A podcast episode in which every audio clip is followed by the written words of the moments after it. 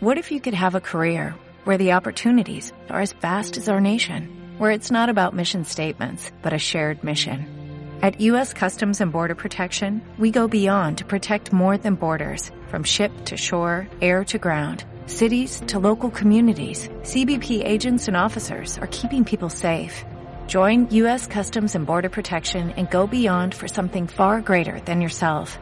Learn more at cbp.gov/careers. ¿Qué pasa, gallinicas mías? Vamos a dejar de lado el tema de las vacunas, del COVID, del feliz año nuevo y todas esas mierdas.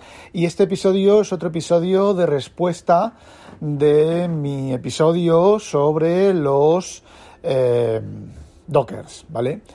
Eh, a ver, no voy a responder yo, va a responder Sergio Navarro Pino, que nos va a explicar algunas cosas sobre los Docker que yo no me había documentado, ¿vale? No me había preocupado en documentarme. Y bien, a ver, no pongo en duda lo que él dice porque él es desarrollador, él es un experto en, todas esas cosas, en Docker, instala Docker y ahí, bueno, es un desarrollador de, que hace cosas de esas, ¿vale? Eh, pero yo solamente tengo una cosa que decir. Yo los Docker, yo los he instalado siempre en mi NAS, en mi Synology. Y mm, sinceramente, a ver, yo cuando lo entenderéis, lo que voy a explicar ahora lo entenderéis cuando hagáis su audio, que lo dejo para el final, bueno, pues para que, que lo, que lo escuchéis lo que, lo que él ha contado, que tiene, tiene mucha razón, ¿vale?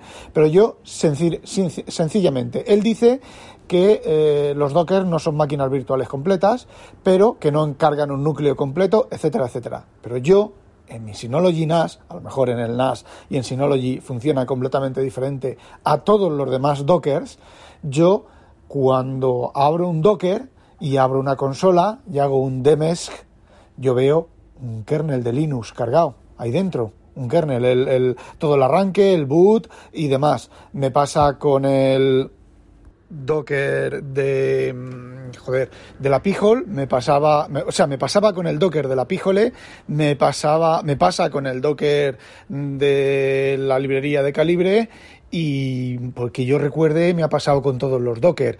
Así que no sé si es una manera de interpretación, a lo mejor yo que sé, coge el DMESC del NAS arrancando, lo dudo mucho, ¿vale? Cuando arranca, yo que sé, yo veo ahí arrancar un, kernel completo. Debe de ser diferente, deben de ser los Docker en el, en el Synology, deben de funcionar diferente a, Linux o en Unix o en, bueno, Magno o en eh, donde sea, ¿vale?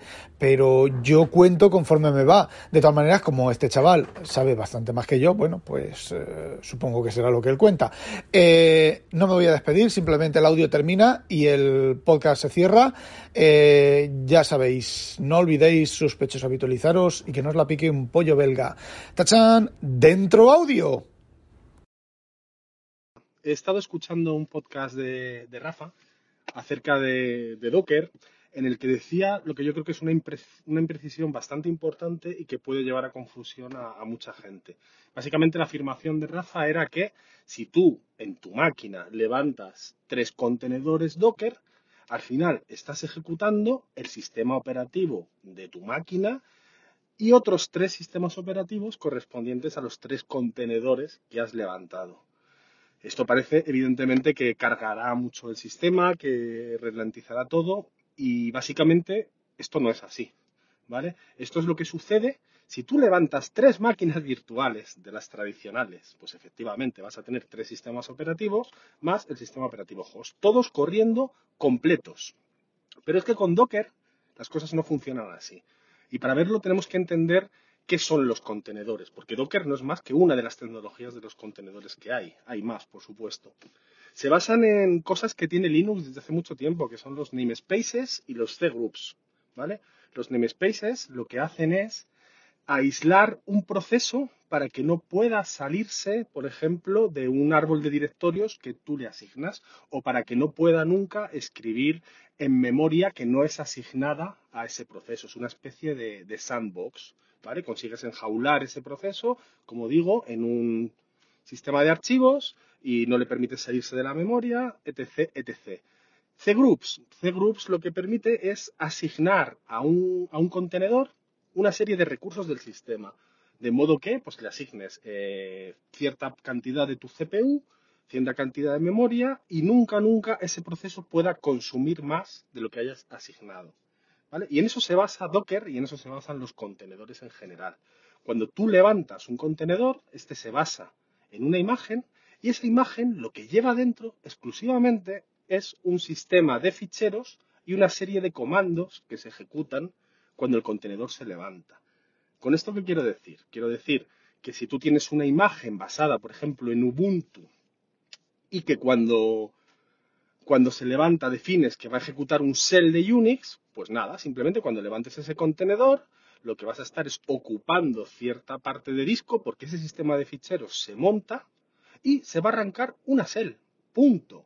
La carga que va a tener tu sistema por tener corriendo ese contenedor es la memoria que ocupe la cell funcionando, la CPU que ocupe la cell funcionando y ese sistema de ficheros, el espacio que ocupe. Ya está.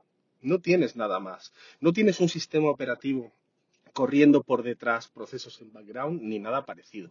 ¿Vale? Es mucho más parecido a tener un proceso que consume recursos de tu sistema. Con lo cual, pues está claro, o sea, esa afirmación de que teniendo tres dockers levantados es como si tuvieras tres sistemas operativos consumiendo recursos, pues es que no, no se sostiene, o sea, no es correcta. ¿Ok? Espero haberlo aclarado. Chao.